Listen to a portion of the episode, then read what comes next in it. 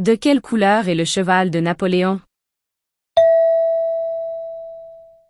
Napoléon Bonaparte était un militaire et homme d'État français qui a dirigé la France comme premier consul, puis comme empereur. Il est connu pour avoir établi l'Empire français, pour ses victoires militaires, et pour avoir réformé la société française à travers les lois napoléoniennes.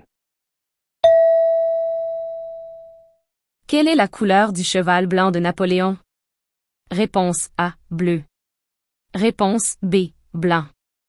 Réponse C. Rouge. Réponse D. On ne sait pas.